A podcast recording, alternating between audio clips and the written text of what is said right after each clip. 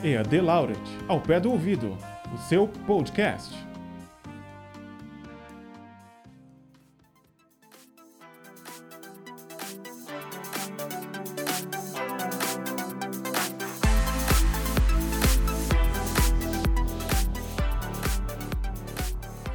Olá, estudante do EAD Laureate. Estamos em mais um podcast e agora estamos no segundo. Nesse, especialmente, vamos receber a professora Patrícia Amaral e o professor Fernando Neto. Nós vamos falar um pouco sobre os direitos e deveres. Baseado nisso, já quero dizer uma coisa: eu já processei e perdi. Sou a professora Patrícia Amaral e tô aqui para falar um pouquinho com vocês junto com o professor Fernando Neto. E eu vou dizer uma coisa para você: pagar menos na balada, pagar menos em restaurantes, eu gosto. Olá, meu nome é Fernando Neto. Como diria um professor meu na, na faculdade, todos dizem que o crime não compensa, mas para nós compensa. Como assim, Fernando? Pois é, tô brincadeiras à parte. Vamos falar um pouquinho de deveres, direitos e deveres, mais no âmbito civil, que é mais a minha área. De qualquer forma, muita coisa por saber aqui, muita coisa obscura. E vamos em frente, Maurício. Bom, beleza. É claro que o tema direitos e deveres ele é muito amplo. Eu já quero deixar claro aqui que nós não vamos abordar tudo. Seria impossível.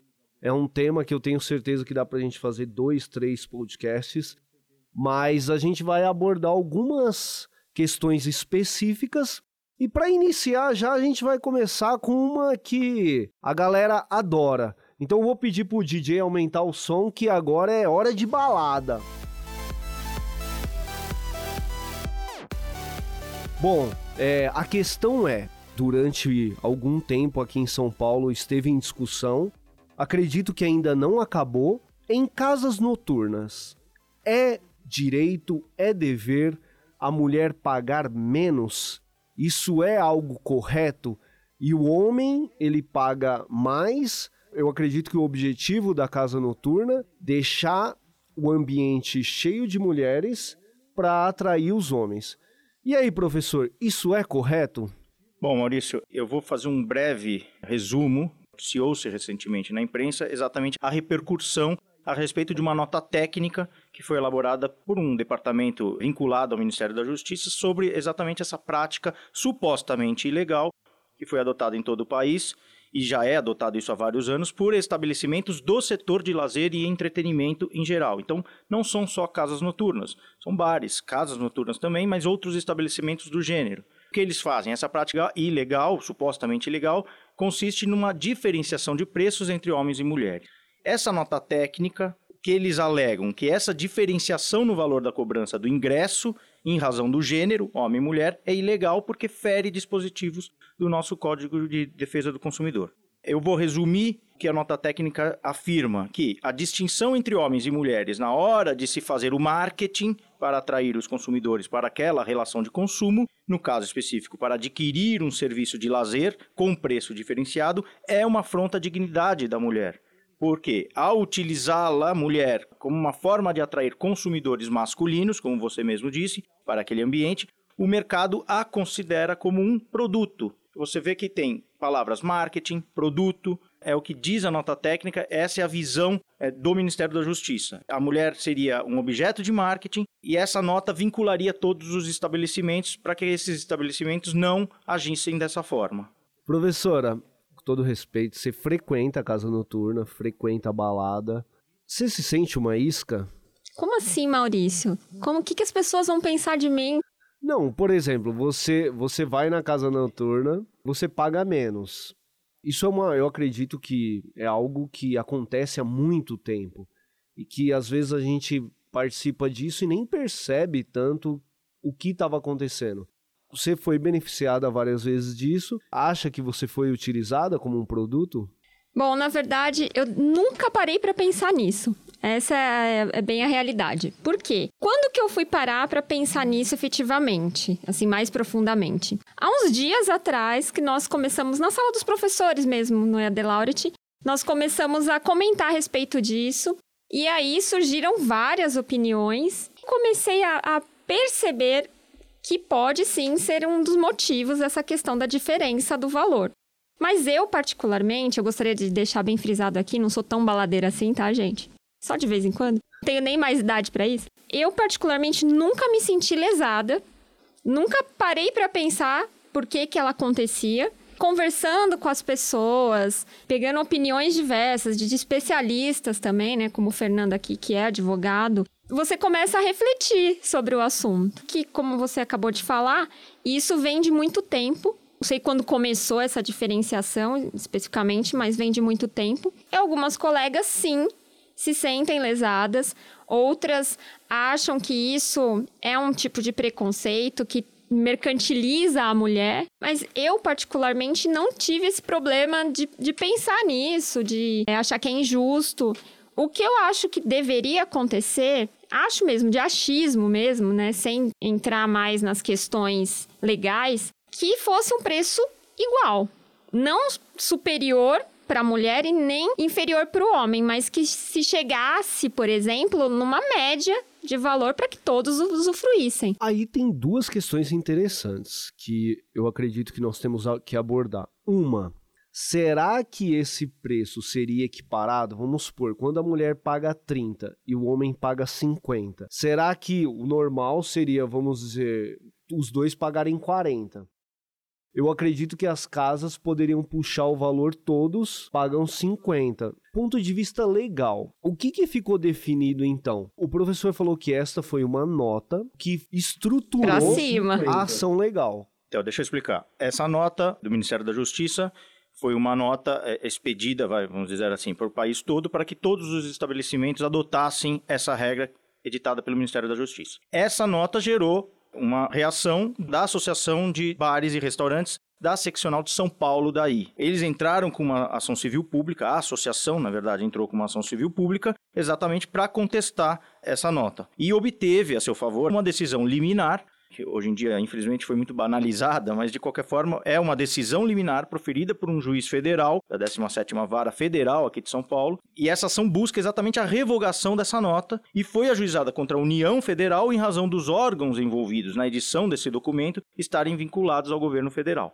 É só para a gente esclarecer uma coisa. Quando o professor diz uma nota, ela se torna uma obrigatoriedade. Todo mundo tem que cumprir.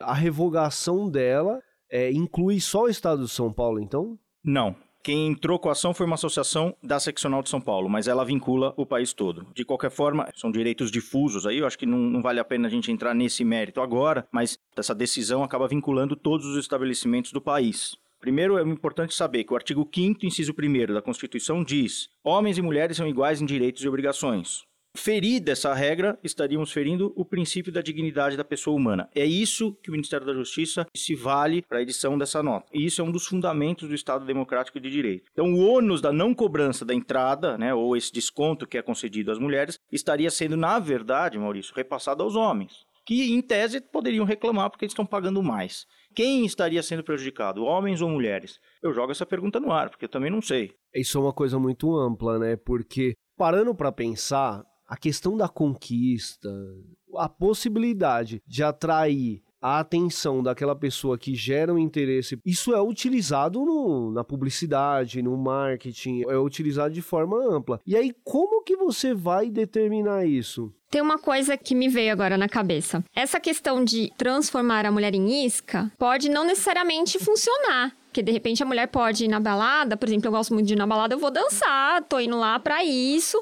E aí o que acontecer depois disso a gente negocia, entendeu? Mas a ideia principal da balada, eu particularmente, tá? Tô falando por mim. Mas eu vou para dançar. Então não, não tem problema a quantidade de homens que estão lá. No meu caso, essa isca não funcionaria dessa forma. Uma outra coisa, acabou comentando também na discussão em sala, de repente isso também serve para aumentar a quantidade de homens, porque o homem, ele consome mais lá dentro, então ele vai beber mais. Assim, não é só essa questão da atração, não é só essa questão, mas também do consumo. A mulher, ela, ela consome, até pelo biotipo, menos do que o homem. Com isso, eu atraindo homens também para o meu estabelecimento, a É um garantia outro de que eu vou aspecto, vender né? mais cerveja. a mulher, certeza. fisiologicamente falando, ela tem um limiar aí de sanar as necessidades alcoólicas menor do que o homem. E ela vai ficar mais alegrinha antes que um homem. Eu só vou complementar uma coisa. Quando eu estava na pista, eu só ia em um lugar se eu soubesse que tinha muita mulher. Isso é algo comum entre os homens. Ele vai aonde ele sabe que tem muita mulher. E que seja bem frequentado. Inclusive, esse é, é o convite. Você chama um colega, você fala, ô, vamos numa balada X, tá cheio de mulher lá. Se não for assim, eu não vou. Se eu quiser beber especificamente, eu chamo ele e a gente vai num bar. Agora, você se propõe numa balada, você vai porque você quer ver mulher. Mas você vai beber mais que uma mulher. Concordo contigo quando você diz que o homem geralmente ele pega o drink, é uma forma de se aproximar da mulher, existe com certeza. Mas o foco principal quando ele escolhe uma balada, mas é se ele tá sendo Maurício, mas bem eu concordo com tudo que vocês estão falando e acho também que a mulher também pensa de certa forma assim. Pode generalizar, mas as mulheres também saem em busca de um parceiro, né? De um, de um namoro. Ora, bolas, todos nós já, já saímos em busca. Eu também sou casado e é assim que a gente se conhece. E ficar em casa, ninguém vai bater na sua porta para te conhecer. Então, acho que é normal que seja dessa forma. Eu achei interessante o que a Patrícia falou, porque essa sua impressão de que, puxa, isso não me afeta, eu posso dizer não para o homem que chega para me paquerar, etc. Mas o juiz que conferiu aquela liminar, um dos argumentos dele foi exatamente esse, que além das questões técnicas, falando que a nota técnica não pode se valer de presunções, porque é isso que ela está fazendo. Vamos puxar um pouquinho para o direito. Se valendo de hipóteses, que aquele estabelecimento está val- se valendo dessa promoção para trazer mais mulheres para casa, são hipóteses. Um dono de estabelecimento, muitas vezes, ele não assume essa posição. Outro ponto que o juiz ponderou aqui, ele não entende dessa forma, ele acha que não há abusividade desses empreendedores na cobrança desses preços diferenciados, porque isso seria admitir que essa diferença de preços conferiria à mulher uma conotação de isca, porque leva a ideia de que essa mulher não teria um discernimento para escolher onde quer frequentar. Ela não teria discernimento para dizer não. Fazendo um adendo assim, por exemplo, é, hoje existe uma questão muito forte que é sempre noticiada que a mulher ganha menos do que o homem. Isso é uma coisa que ela não tem poder de decisão. Isso simplesmente acontece, as pesquisas provam isso. Nesse caso, ela já tem o poder de decisão. Ela não é obrigada a frequentar a casa X ou Y. Ela vai por livre e espontânea vontade. Seria mais ou menos isso? Então, é diferente, por exemplo, quando é imposto a ela, você ganha menos que o homem. Seria bem isso, Maurício. É de que não haveria opções para essas mulheres, o que eu particularmente discordo. Eu acho que, puxa vida, das grandes cidades do país, você tem muitas opções de lazer. Afirmar que a mulher não tem opção, porque todas as baladas, todas as casas noturnas adotam esse procedimento, eu discordo. É, teria que fazer um levantamento estatístico para ver se isso é real ou não. E, de fato, as mulheres eh, ainda não alcançaram todos os seus objetivos, essa igualdade salarial, de direitos, a gente sabe que ainda não é assim. E esse também foi um dos argumentos do magistrado, que ele falou que nesta realidade social de diferença entre homem e mulher, mulher ganhando menos, a, a diferenciação de preços praticados por esses estabelecimentos poderia ter também como objetivo a possibilidade de participação maior das mulheres no meio social. Eu, particularmente, acho que o magistrado forçou a barra. Dizer que essa diferenciação de preços você confere mais direitos a mulheres, também não acho que é por aí. Mas enfim, são argumentos. O direito é isso. Tem que saber argumentar, de certa forma. né? Essa discussão está ocorrendo nos tribunais. É, e junto a isso, eu acredito que tem duas questões.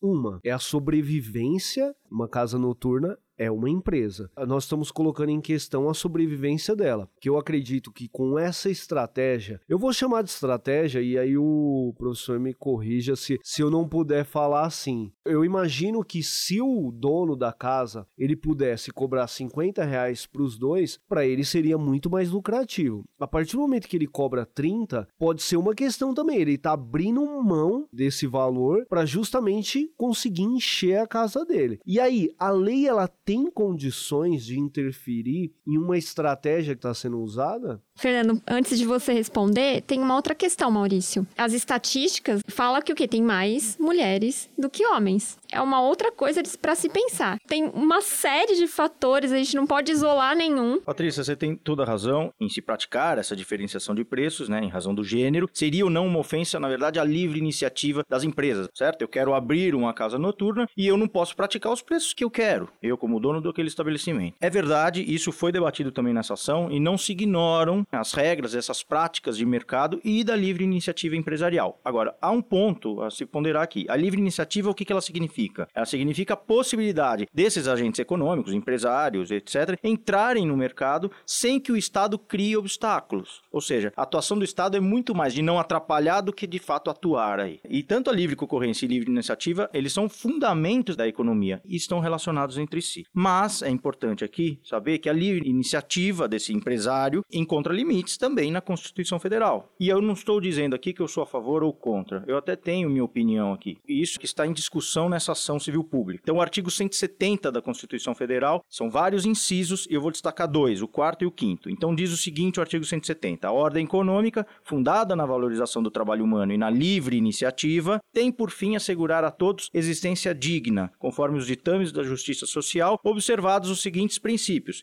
dentre os quais livre concorrência e defesa do consumidor. Só que é importante dizer que um princípio não se sobrepõe ao outro, então os dois andam concomitantemente. É normal, é natural, por exemplo, uma ação dessa gerar precedentes? Porque eu fico imaginando o seguinte: a partir do momento que abriu o precedente, beleza, todo mundo vai ter que pagar igual. Eu também vou querer levar minha esposa na churrascaria e vou falar: opa, peraí, ela também não pode pagar o que eu pago, porque em um rodízio eu tenho absoluta certeza. Eu vou comer muito mais que Inclusive, eu passo até raiva, viu? Porque eu vou com ela no rodízio de carne, ela come um pouquinho, eu tento comer por mim, por ela. Você tem toda a razão. O juiz federal que deu a liminar, ele destacou no início da sua decisão que as suas decisões nesse processo inevitavelmente refletiriam na liberdade empresarial e na livre iniciativa das empresas que exploram o ramo de bares e restaurantes. O próprio juiz já sabe que isso vai refletir em todo o país. Ou seja, respondendo a sua pergunta, vai refletir como já está refletindo. E se você for perceber, muitos estabelecimentos não estão mais fazendo diferenciação de preço em razão do gênero. Fernando, é assim uma pergunta técnica aqui para você, né? Já que eu vou aproveitar a expertise. Fiquei aqui um pouco na dúvida do que, que me caracteriza como consumidora, legalmente. Eu vou primeiro falar o óbvio, tá? Então, havendo um fornecedor e um consumidor e um produto fornecido ou um serviço prestado por esse fornecedor a esse consumidor, haverá uma relação de consumo. Então, havendo relação de consumo, aplica-se o famoso Código de Defesa do Consumidor. Não havendo relação de consumo, aplica-se o Código Civil. Para respondermos essa pergunta, na verdade, a gente precisa saber conceituar fornecedor e consumidor. O Código de Defesa do Consumidor, e aí já fica até uma primeira dica, Maurício, é muito importante que todos leiam o Código de Defesa do Consumidor. A linguagem é simples, é fácil e não foi feita para profissionais do direito, foi feito para o cidadão. Vocês vão ver que a linguagem é simples, não é técnica. O Código Civil é mais técnico técnico, é mais difícil a leitura. Tem palavras que um leigo, uma pessoa que não estudou direito, não sabe. Código consumidor não é assim. Então, leiam o Código consumidor, não é à toa que os estabelecimentos deixam um exemplar nas suas bancadas. Baseado nessa dica, deveria ser algo muito mais comum. Todo cidadão deveria, pelo menos uma vez em sua vida, ler o Código de Defesa do Consumidor. Isso faria toda a diferença? Faria toda a diferença Lógico que tem aspectos do Código de Defesa do Consumidor que são técnicos. A partir do artigo 60, entre em questões técnicas de ações civis, de fato pode não interessar para todos. Mas os direitos básicos do consumidor, se eu posso devolver o produto, não posso devolver produto, isso tudo eu acho que qualquer consumidor deve saber. Uma vez eu comprei um carro e esse carro, ele. No, no, dia seguinte eu levei no mecânico. Só dele ouvir, ele falou: esse motor tá batendo. Não presta. E aí eu peguei, não dava para voltar naquele exato momento na, na concessionária, então eu fui trabalhar e comentei com o pessoal lá, o pessoal, nossa, mas que absurdo. Se eu fosse você, aquele tipo de pessoa que nunca leu o Código de Defesa do Consumidor, falou, se eu fosse você, eu voltava lá e pedia outro. Você pegou o carro ontem. Aí fui eu lá, no achismo, cheguei no dono da, da concessionária, cheio de razão, e falei, ó, oh, você me vendeu um carro batendo. Ele falou, não, não vendi não. E aí ele pegou e falou assim: ontem não tava. Liga aí. É, realmente, ontem não tava, mas hoje tá. Aí eu falei: ah, que ótimo. Então em 24 horas eu fiz o motor ficar batendo. Ele falou: bom, ontem não tava. Falei: beleza, eu quero outro carro. O cara começou a rir e falou assim para mim: não, você não pode pedir outro carro. O máximo que eu posso fazer é arrumar para você. E aí eu falei, não, eu quero outro carro. E ele falou, então vai buscar seus direitos. Aí eu peguei e fui cheio de razão, cheguei no, no Procon, lá no Poupa Tempo, e falei pro, pro rapaz o que tinha acontecido, tudo. E ele pegou falou assim: Não, você não pode pegar outro carro. Ele tem o direito de arrumar. Agora, se ele não arrumar, Aí sim, você pode entrar com uma ação e pedir para que ele devolva o dinheiro e te dê outro carro. Aí o que, que eu fiz? Abaixei a cabeça, fui lá, entreguei a chave para ele e ele arrumou o carro e tá tudo certo. Pois é, Maurício. Esse caso que você está me expondo aqui, você resolveria lendo o artigo 18 do Código de Defesa do Consumidor. O que, é um fornecedor? O que, que é um consumidor? Bom, artigo 3 fornecedor é toda pessoa física ou jurídica, pública ou privada, nacional ou estrangeira, que desenvolvem atividade de produção, montagem, criação, construção, transformação, importação, exportação, distribuição ou comercialização. Pergunto, se eu comprar o seu carro, Maurício, você exerce qualquer dessas atividades? Produção, montagem, criação? Pois é, então é uma relação civil. Esse é o conceito de fornecedor. Então, se há fornecedor, há consumidor. Por exemplo, se eu compro numa concessionária, numa montadora, eles têm essa linha de produção, eles montam, eles criam, eles exportam, eles distribuem, eles comercializam. Então, eles são considerados fornecedores. Então, aí há uma relação de consumo. Artigo 2 anterior conceitua consumidor como toda pessoa física ou jurídica que adquire ou utiliza produto ou serviço como destinatário final. Há uma corrente doutrinária finalista que entende que a tutela desse código de consumidor só existe para aqueles que realmente necessitam de proteção, os efetivamente vulneráveis, aqueles que se utilizam do produto ou de serviço para fins de suprir uma necessidade pessoal. Vou dar um exemplo. Vamos supor que eu sou dono de um bar e eu instalo no segundo andar, no sobrado desse bar, uma mesa de sinuca para lazer dos meus consumidores. Qual que é a minha atividade final? É vender bebidas. Vamos lá, tomar uma bebida, paquerar, é, comer um lanche, conversar, falar de negócios, falar sobre esse assunto que estamos tratando aqui. Essa é a finalidade do meu estabelecimento. E a mesa de sinuca para que serve? Para mera diversão daqueles frequentadores. Eu não sou destinatário final daquela mesa de sinuca. Agora, vamos supor que eu vou fazer um campeonato de sinuca profissional no meu bar. Muda a finalidade daquela mesa de sinuca. Uma outra questão. A mesa de sinuca tá lá para lazer.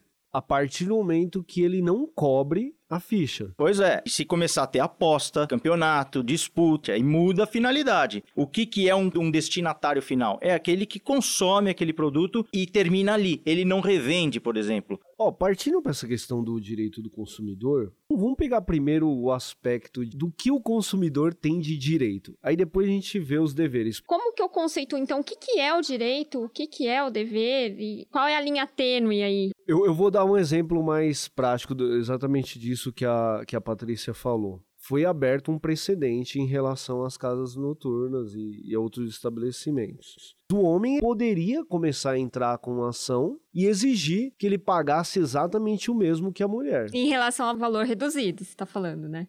Acredito que sim, né? É, na minha opinião, se eu fosse entrar com uma ação, se eu me sentisse lesada, isca, mercantilizada, não que eu igualasse no valor maior, mas valor justo. Sim, mas a gente tá esquecendo de tocar num assunto. Nem sempre todo mundo que vai pra balada é um homem e uma mulher que não se conhecem. Às vezes o cara tá indo com a namorada. E ele chegou lá com a namorada dele, ele não quer ser lesado e não quer que ela seja também. O cara pode ir com a esposa, qual é o problema, entendeu? Bom, primeira coisa aqui, a justiça está aberta a todo. E o Poder Judiciário não pode dizer, não vou apreciar essa causa. Você pode pedir o que você quiser na ação, o que não significa que você vai ganhar, obter êxito naquela ação. Também é importante saber que ninguém é obrigado a fazer ou deixar de fazer algo, senão em virtude de lei. Se não há uma lei específica, há muita interpretação. Outra coisa, direito, ele deve ser exercido por seu titular. Um dia eu estava numa fila e tinha uma pessoa atrás de mim que me parecia idoso. Estatuto do idoso, pessoas com 60 anos em diante. É, 59 não é considerado por lei idoso. E eu não pedi o RG da pessoa para saber quantos anos ela tinha. Eu deixei ela passar, surgiu um constrangimento. Aparentava, mas não tinha 60 anos. Isso serviu de lição para que eu pensasse, refletisse sobre exatamente esse exercício do direito, exercido por seu titular. É uma faculdade, a pessoa pode ou não exercer o direito. Se o idoso não quiser pegar a fila preferencial, ele não precisa pegar, ele não é obrigado. E o direito, como vocês estavam falando, ele está limitado ao direito do outro. Quando alguém cumpre uma obrigação, um dever, permite que o outro também exerça um direito. É assim que direito e dever estão relacionados de certa forma. Voltando aqui um pouquinho, a questão do pedido de apreciação. Há que existir uma lesão a direito e há que ter uma pretensão resistida. Se eu bato no carro da Patrícia, eu fui o culpado, eu bati no carro dela e eu pago para a Patrícia o valor da mecânica lá do conserto, semana que vem ela entra com uma ação contra mim, você concorda que não há uma pretensão resistida? Se ela entrar com uma ação e eu já paguei, ela vai perder. Alguém duvida que ela vai perder essa ação? Mas existem casos de pessoas que elas sabem que ela não tem muita chance de ganhar e às vezes ganham. Somos falíveis, o juiz é um ser humano. Para isso que existe recurso. Muita gente defende a extinção de recursos. Me desculpem, eu, eu milito na área há quase 20 anos. E se não fossem os recursos, estaríamos perdidos.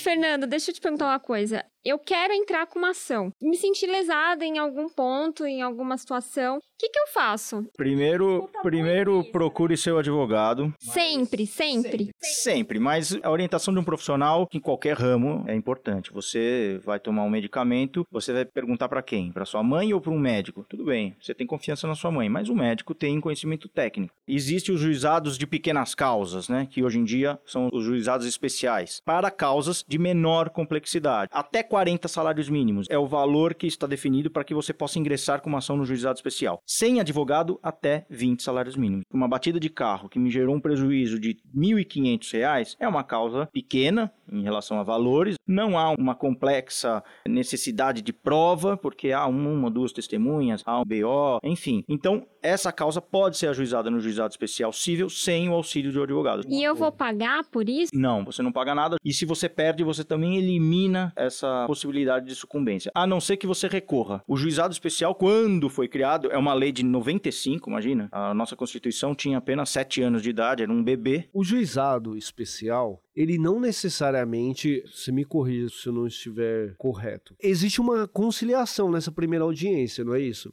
Sim, conciliação é buscada por todos os profissionais da área, juízes, promotores, isso a lei diz eles são estimulados para a tentativa de acordo. A ação foi ajuizada e aí, mesmo com ela ajuizada, essa possibilidade de acordo é tentada sempre. O que, que é ajuizada? Uma petição escrita, por isso é que você vai no juizado especial, ela lavra um termo com aquilo que você narrou e esse é, funcionário coloca no papel, ou seja, é a petição inicial da sua ação. E aí se chama o réu, né, se chama o requerido, a outra parte, para o debate. Mas nos juizados especiais, principalmente, essa chamativa já é feita em audiência para uma tentativa de conciliação. Às vezes, essa tentativa de conciliação, a gente tem a impressão de na questão da impunidade. Uma vez levei para arrumar videocassete e ele demorou três meses para me dar um feedback. Quando chegou os três meses, ele falou: Ó, oh, não tem a peça eu preciso de mais 15 dias. Demorou mais três meses. Então, ao final de seis meses, falei: bom, eu tô com a razão, então eu vou lá, eu quero um ressarcimento. Fiquei sem um videocassete seis meses. Peguei e entrei no. Antiguinho, hein, Maurício? Nossa, sem perceber, eu denunciei a idade agora, né? Podia ter falado um DVD, né? Bom, mas enfim. Foi feita uma audiência de conciliação, onde o juiz ele falou: Ah, são seis meses, mas o que, que você tem a dizer? O cara falou: Ah, deixa comigo no máximo 20 dias, porque eu tô esperando a peça. Eu entrego o videocassete. E eu não quis. Eu peguei e falei, não, eu não concordo. Aí o juiz falou: ó, se você não concorda, você tem duas opções. Ou você retira o videocassete hoje, ou ele prossegue a ação, só que aí eu, ele falou que ia demorar muito mais. O juiz não deve colocar sua opinião ali, se vai demorar, não vai demorar. Essa não é a função do juiz. O juiz tem que orientar numa ação e numa tentativa de conciliação. A ideia ali é só conciliação. Tem acordo ou não tem acordo? Eu me senti coagido, eu confesso. Não, tô brincando Sim, você teve uma experiência negativa. Eu advogo há muitos anos contra instituições financeiras. A gente sabe que as propostas das instituições financeiras, por exemplo, não constituem propostas boas, favoráveis. A ideia é que a gente nem vá para uma tentativa de conciliação, porque sabe que a gente vai perder nosso tempo. E de fato, nunca saiu uma conciliação numa audiência de conciliação. Já saíram muitos acordos, mas depois que o processo já está caminhando para o seu fim. Essa é a regra do jogo. O acordo pressupõe que você vai abrir mão de alguma coisa. O professor falou que raramente acontecem acordos na audiência de conciliação. Contra instituições financeiras, eu Ah, quis tá. dizer. Claro que tem acordos, a natureza das ações que nós eh, atuamos lá no escritório não sai muito acordo porque sabe que eles vêm com propostas às vezes irrisórias e que não interessa para o cliente. Fernando, só para eu amarrar aqui, né, na minha cabeça, eu preciso fazer essas ligações. Em que momento eu procuraria o Procon? Qual é a função do PROCON? Inclusive é uma pergunta muito boa, porque você tem o PROCON e você tem o juizado. Em que momento eu procuraria um juizado especial? Porque eu, como mulher, me sentisse lesada numa balada por conta dessa questão da isca, eu procuraria um juizado. Se eu tivesse um problema com o carro, não foi uma relação de consumo, mas sim uma relação civil, eu posso procurar o Procon? Não. A Fundação de Proteção e Defesa do Consumidor é um órgão público de defesa do consumidor. Se não há uma relação consumerista, não se procura o PROCON. Nesse caso da balada, procuraria quem? Balada é uma relação de consumo e você é consumidora daquele serviço, daquele produto que eles estão oferecendo. Mas ele tem a função de supervisionar as relações de consumo nos âmbitos estadual ou municipal, como um órgão auxiliar do Poder Judiciário. Nós podemos dizer que ele vai fazer um aconselhamento mais técnico. Começa-se no PROCON e se vir não vai sair acordo, o próprio PROCON encaminha esse processo administrativo para o juizado especial. Patrícia, você já procurou o PROCON? Não, nunca procurei você nunca Procon. precisou lutar pelos seus direitos? Eu já tive um problema, né? Eu comprei uma passagem aérea para uma viagem para o exterior, uma passagem cara. Tive que negociar com o banco, aumentar o limite do meu cartão e eu queria comprar naquele cartão. Falei com a gerente do banco, ela liberou um valor para eu comprar somente aquela passagem.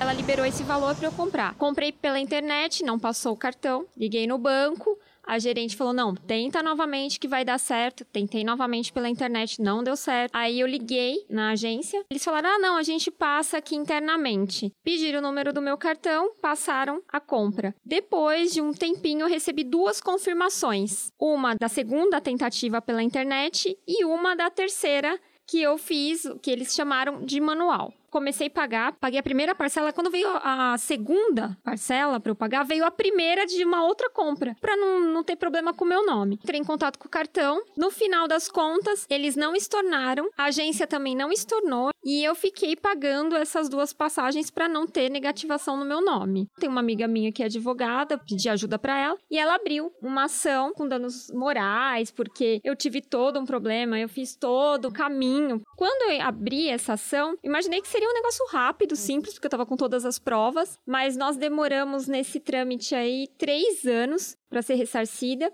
Isso é uma questão bem complicada no judiciário brasileiro, porque você tinha condições de pagar as duas parcelas de forma concomitante. E quem não tem condições? E o processo fica rolando. A pessoa poderia ter sido negativada, esse processo se estendendo por três anos, isso dependendo de onde você trabalha, poderia influenciar. É, o meu medo era negativar meu nome, né? Mas o problema é que demorou três anos para a justiça Finalizar. Finalizar. Mas é importante também saber que há é, decisões liminares que servem exatamente para isso para antecipar os efeitos da tutela. Uma dica que ela me deu, Paty, tenta negociar com eles para resolver entre vocês, antes da gente entrar com uma ação, porque é um processo, né? Não é uma coisa tão simples quanto você imagina. Bom, eu queria convidar vocês agora nesse momento para a gente falar dos deveres. E para iniciar, eu gostaria até de pegar um exemplo que acontece muito nas redes sociais. O Brasil, ele há alguns anos o tema principal de todas as notícias é a corrupção. O que você geralmente recebe nas redes sociais, até em formas de memes, é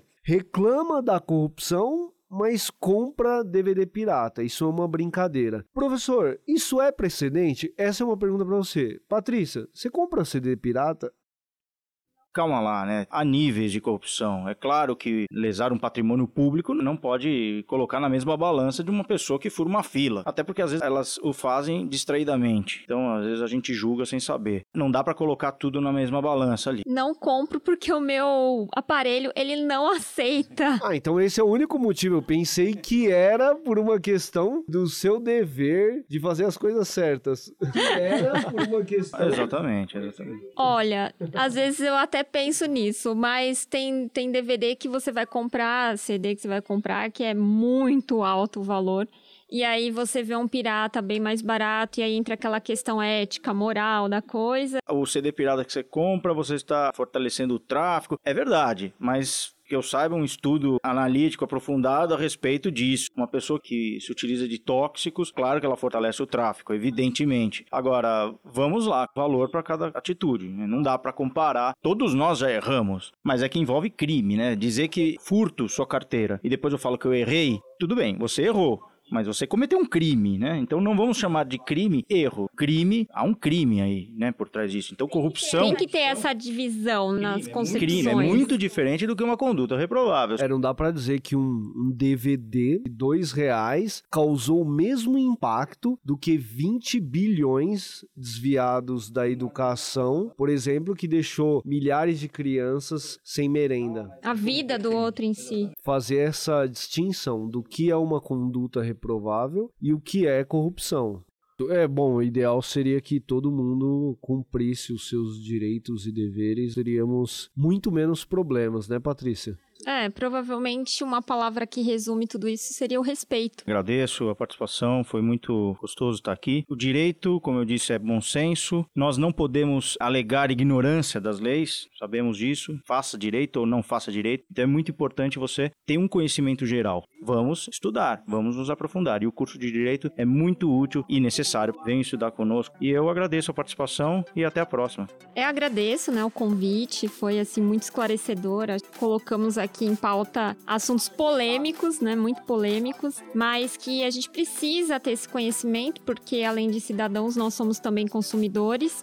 Né, homens e mulheres consumidores. Importante, eu acho que o direito deveria ser um pouco mais aplicado no ensino em si, talvez lá desde a época do fundamental, bastante, mas lógico, não em formato de artigos, de parágrafos, incisos, formação e que hoje eu acho que, assim, a gente precisa aplicar muito isso também todo mundo, porque um cidadão que conhece os seus direitos e também os seus deveres, isso é muito importante. Agradeço mais uma vez e venha estudar conosco. Gostaria de agradecer muito vocês, foi muito bom. Sugiro que quem gostou do tema, quem quiser se aprofundar, faz uma pós-graduação aqui no EAD Laureate. A gente tem vários cursos na área de direito no nosso site ead.br. Gostaria de dizer que se vocês têm alguma dúvida, alguma sugestão ou se quer estender um pouco esse tema, você pode mandar um e-mail para mim, mauricio.morais@eadlauret.com.br.